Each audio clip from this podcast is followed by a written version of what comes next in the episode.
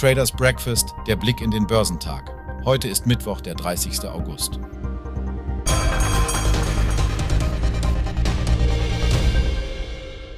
Beginnen wir mit einem Blick auf die asiatischen Märkte, die sich größtenteils positiv entwickeln. Diese Bewegungen spiegeln weitgehend die Entwicklungen an der Wall Street wider, wo am Dienstag eine technologielastige Rallye dank Nvidia die US-Aktienmärkte antrieb. Auf dem australischen Markt stieg der S&P ASX 200 um beeindruckende 1,21 Prozent und führte damit die Gewinne in der Region an. Dies ist der höchste Stand seit dem 15. August. Der japanische Nikkei 225 verzeichnete bereits den dritten Tag in Folge Gewinne und legte um 0,33 Prozent zu. Auch der Topix setzte seine Gewinne fort und stieg um 0,43 Prozent. In Südkorea verzeichnete der Kospi einen Anstieg von 0,35 Prozent, während der Kosdaq um 0,83 Prozent zulegte. Damit erreichte er den höchsten Stand seit dem 1. August.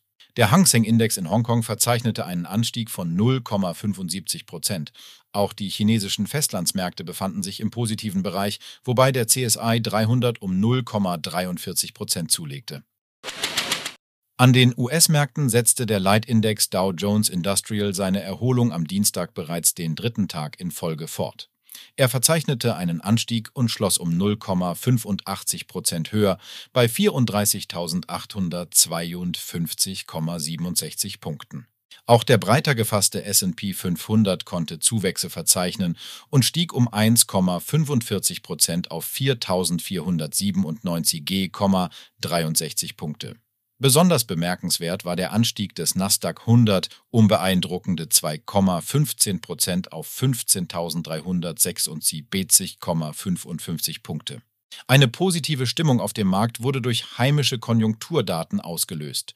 Diese Daten schürten die Hoffnung, dass die US-Notenbank Federal Reserve ihre Zinssätze bei ihrem Treffen im September unverändert lassen könnte. Das Verbrauchervertrauen, ermittelt vom Marktforschungsinstitut Conference Board, zeigte einen deutlichen Rückgang, ebenso wie die Zahl der offenen Stellen in den USA. Besonders die Technologiewerte, die als besonders sensibel für Zinsschwankungen gelten, profitierten von dieser Entwicklung. In den Nachrichten aus dem Markt verzeichneten die Aktien von Best Buy einen Anstieg um 3,9 Prozent nach Veröffentlichung von Quartalszahlen und Aussagen zur zukünftigen Geschäftsentwicklung. Der Einzelhändler sieht die Zukunft nun etwas positiver, da der Umsatzdruck in der Unterhaltungselektronik nachlässt.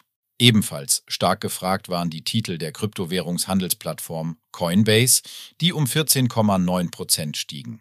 Diese wurden durch die Nachricht beflügelt, dass der Vermögensverwalter Grayscale Investments vor einem Bundesgericht Unterstützung erhalten hat, um den ersten Bitcoin-ETF an die Börse zu bringen.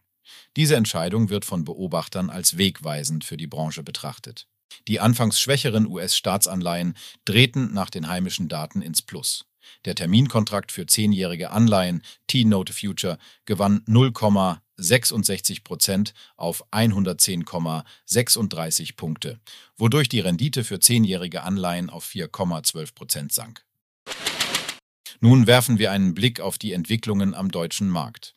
Der DAX konnte dank nachlassender Zinssorgen infolge überraschend schwacher US-Wirtschaftsdaten am Dienstag neuen Schwung aufnehmen.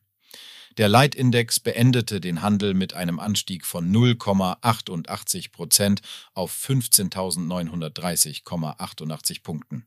Noch besser lief es für den MDAX, der mittelgroße Titel umfasst.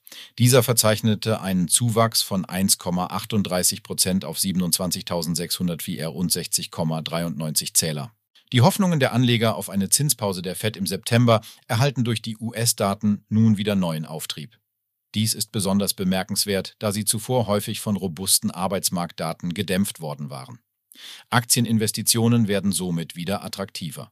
Im DAX setzten die Aktien des Internetmodehändlers Zalando ihre Erholung vom Vortag fort und verzeichneten einen Anstieg von 3,1 Prozent.